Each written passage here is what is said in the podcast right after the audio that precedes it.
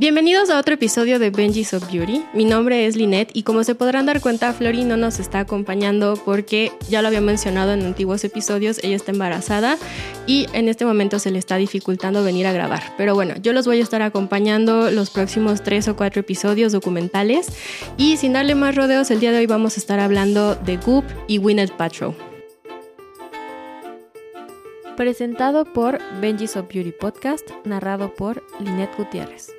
Gwyneth Paltrow nació el 28 de septiembre de 1972 en Los Ángeles, California. Es hija de un director y productor muy conocido llamado Bruce Paltrow y de la actriz Blythe Danner. Cuando ella tenía alrededor de 11 años de edad, se trasladó a Massachusetts, en donde empezó a tomar clases de interpretación y de actuación. Cuando regresó a California, empezó a estudiar historia del arte y antropología en la Universidad de UC Santa Bárbara, pero abandonó sus estudios para dedicarse de lleno a la actuación. Aquí les vamos a dejar algunas de las escenas de las películas en las cuales ha salido, ya que tiene una carrera bastante amplia, pero bueno, después de un rato decidió aventurarse en el mundo de los negocios con su empresa Goop. Esta empresa está valorada en más de 250 millones de dólares. Y esta empresa tiene varias extensiones de línea. Venden desde maquillaje hasta suplementos y decoración para el hogar. Con esta empresa, Gwyneth promueve la idea de cultivar el aspecto interno del humano a través de prácticas innovadoras y saludables. Y esta marca ha sido tan reconocida y un poco controversial que hasta tiene su propia serie de Netflix, tiene un podcast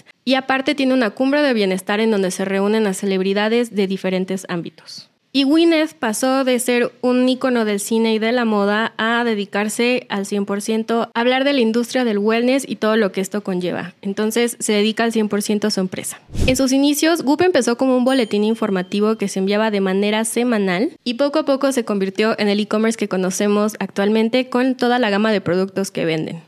Y por si no sabían el origen del nombre de Goop, combina la inicial de Gwyneth, que es la G, y una teoría que dice que las compañías que tienen mucho éxito tienen dos O's en su nombre. Por ejemplo, está Google y pues Goop, que también tiene mucho éxito, tiene dos O's. Y esta marca se vende principalmente en línea, pero han abierto algunos pop-ups en Los Ángeles y en Nueva York y en algunos otros lugares de Estados Unidos. Dentro de las extensiones de línea está Goop by Juice Beauty, que es maquillaje y skincare, en sociedad con Juice Beauty, que ganó popularidad por decir que tenían productos libres de formaldehído y disruptores endocrinos. En el 2016 lanzaron Goop Fragrance, que es una línea de perfumes y velas, entre ellas una súper controversial que dice que tiene el olor a la vagina de Gwyneth Paltrow. Se volvió súper popular en redes sociales. Digo aquí, déjenos en los comentarios si se comprarían esta vela. Y también Goop Wellness, que tienen suplementos y vitaminas. En el 2017 creó la Cumbre de Bienestar Goop, en donde van panelistas de diferentes ámbitos como la medicina, entretenimiento y psicología y dan diferentes conferencias. De acuerdo con Gwyneth, es parte de su trabajo para cultivar una sociedad con acceso a la información de calidad para la mejora de su estilo de vida. Y hace trabajo filantrópico con fundaciones como Save the Children y también es miembro de la mesa directiva de Robin Hood Foundation, que trabaja para aliviar los índices de pobreza e indigencia en la ciudad de Nueva York entonces le gusta estar apoyando a la gente. Actualmente en su rol de empresaria promueve un estilo de vida saludable y el feminismo, ayudando a las mujeres con las herramientas que provee su empresa en la expresión de feminidad. El octubre pasado la empresa celebró su aniversario número 15 e hicieron diferentes celebraciones tanto en Instagram como en redes sociales. La misma Gwyneth publicó algunas fotografías en donde se le veía de forma muy reflexiva. Y ya saben que en este podcast nos gustan mucho las empresas que promueven contratar a otras personas y el dar fuentes de empleo. Y bueno, esta empresa tiene 170 empleados actualmente de acuerdo a los cálculos. Hicieron una alianza comercial por su aniversario con el hotel de Colony Hotel en Palm Beach en la cual tienen diferentes productos de Goop, tienen unos baños y papel tapiz especiales, eh, se ve espectacular y aparte tienen una vasija de cristal ahí especial, edición limitada que vale solamente 2.500 dólares y está diseñada especialmente para esta celebración.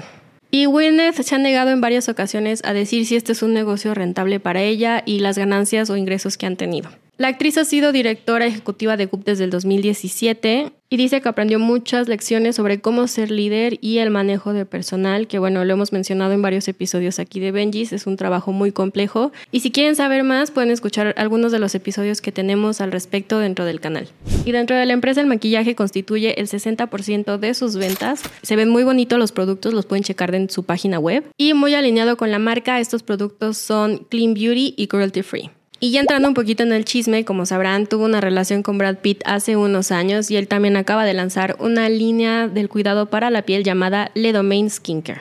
En el 2018, Goop tuvo una demanda por publicidad engañosa. Eh, no sé si hayan escuchado, este era un producto, un huevito vaginal, que pues la idea era que te lo metieras allá abajo y te ayudaba a resolver millones de problemas, ¿no? Justo parte de la demanda fue porque estaban vendiendo que prácticamente era la cura para todos los problemas que pudieran tener las mujeres y bueno, obviamente resultó que no, que no era lo que estaban ofreciendo y tuvieron que pagar una multa de 145 mil euros y si tenían la duda de cuánto costaban, 66 dólares. Así que imagínense gastar ese dinero para metérselo allá abajo. Y en general todos los productos de Goop son bastante costosos. Por ejemplo, la vela que les habíamos contado anteriormente de la controversia vale nada más y nada menos que 75 dólares. Entonces imagínense pagar 75 dólares por una vela con olor a Gwyneth Paltrow. Hablemos ahora de las estrategias que ha aplicado Goop. Como lo hemos mencionado en capítulos anteriores y no nos cansamos de repetirlo, es el crear una comunidad antes de vender un producto. Esto hace que sea mucho más fácil conocer qué es lo que quiere el público, qué es lo que están buscando, además de que a la hora de venderlo ya están muy familiarizados con el producto y hace que se venda de una forma mucho más fácil.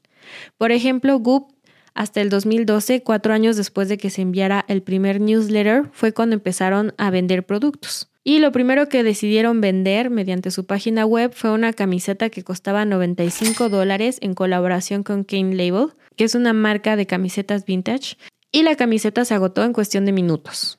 A partir de ahí empezaron a vender más productos en colecciones limitadas, que también es otra estrategia que ya hemos hablado previamente aquí en el canal que apela al FOMO.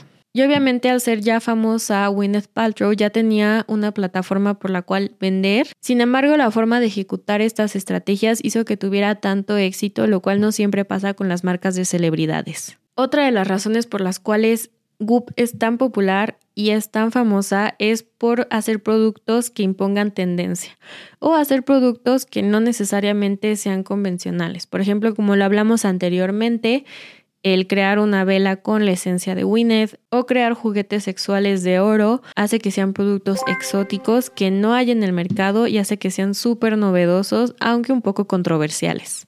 Otro ejemplo son los alimentos sin gluten. A pesar de que ahorita está muy en moda y que todo el mundo los conoce y todo el mundo hemos pensado que somos intolerantes al gluten, Gwyneth Paltrow venía hablando desde el 2013 de este tema, que en su momento no era tan popular. Sin embargo, desde entonces viene hablando de estos conceptos muy populares de wellness, por ejemplo, eh, los parabenos, el no ocupar productos químicos, y eso hizo que ella entrara desde el inicio a un mercado nuevo y que fuera muy novedoso en su tiempo. Y como lo mencionamos al inicio del episodio, tienen diferentes extensiones de línea. Es decir, que no solamente se quedan en un solo mercado, venden maquillaje, venden ropa, venden comida también incluso. Entonces eso les permite tener un público mucho más amplio. Y por último vamos a hablar de algunos de los momentos controversiales de la marca que para bien o para mal se volvieron tema de conversación dentro del público y eso ha hecho que se vuelvan súper conocidos y que todo mundo ubique a Goop. La primera es ocupar la parte íntima de las mujeres como imagen de la marca. Esto lo hemos visto a lo largo de los años que lo ocupan dentro de la comunicación de la marca y dentro de los productos. Es el protagonista y ha sido una constante a lo largo de los años. También todos los años Gwyneth publica una lista de ideas de regalos navideños que se ha vuelto muy controversial porque al parecer son cosas comunes que encontramos en la casa, sin embargo tienen precios un poco exorbitantes. Por ejemplo, una pasta de dientes que cuesta 115 euros, un papel higiénico que sale en 70 euros al mes, bolsas para recoger las heces de las mascotas por 400 dólares o un extintor de oro de más de 200 dólares. Algunas de las declaraciones que ha dado Gwyneth es que ella ha hecho absolutamente todo por la belleza. Entre las cosas que ha hecho es que se ha dejado picar por abejas. Sin embargo, pues hay algunas personas que afirman que pues es algo inseguro y desaconsejable. Pero bueno, eso es una de las prácticas que ella lleva a cabo. Otra de las grandes controversias en las cuales ha estado involucrada la marca es que en el 2017 vendieron unas pegatinas de bienestar. Que de acuerdo a la página web se tenían que poner en el cuerpo para suplir las deficiencias en las reservas, creando un efecto calmante, aliviando la tensión física y la ansiedad. Los vendían nada más y nada menos que por 100 dólares. También decían que estaban hechas con el mismo material que el traje de los astronautas de la NASA, lo cual desmintieron y bueno, tuvieron que retirarlas del mercado. Tienen dos series de Netflix, la primera llamada The Goop Lab, en donde muestran algunas de las prácticas que llevan a cabo, sin embargo la han catalogado como potencialmente peligrosa por algunas de las afirmaciones que hacen dentro de la misma. Y la segunda es una serie llamada Sex, Love and Goop, que está centrado en el bienestar sexual. Y ya por último, Gwyneth estuvo involucrada en un juicio recientemente por un accidente de esquí, en el cual ella solamente ocupó la ropa de su propia marca. Y ella se volvió súper popular por estos looks, además de que se dio a conocer más la línea de ropa que tiene. Y esto fue todo de este capítulo documental. Déjenos en los comentarios si ya conocían esta marca, si sabían los productos que vendían y alguna de las controversias en las que he estado involucrado. Si quieren más contenido como este, podcast y episodios documentales, nos pueden seguir en Benji's of Beauty en YouTube, nos pueden escuchar en Spotify y síganos en nuestras redes sociales, Instagram y TikTok. Nos vemos en la próxima.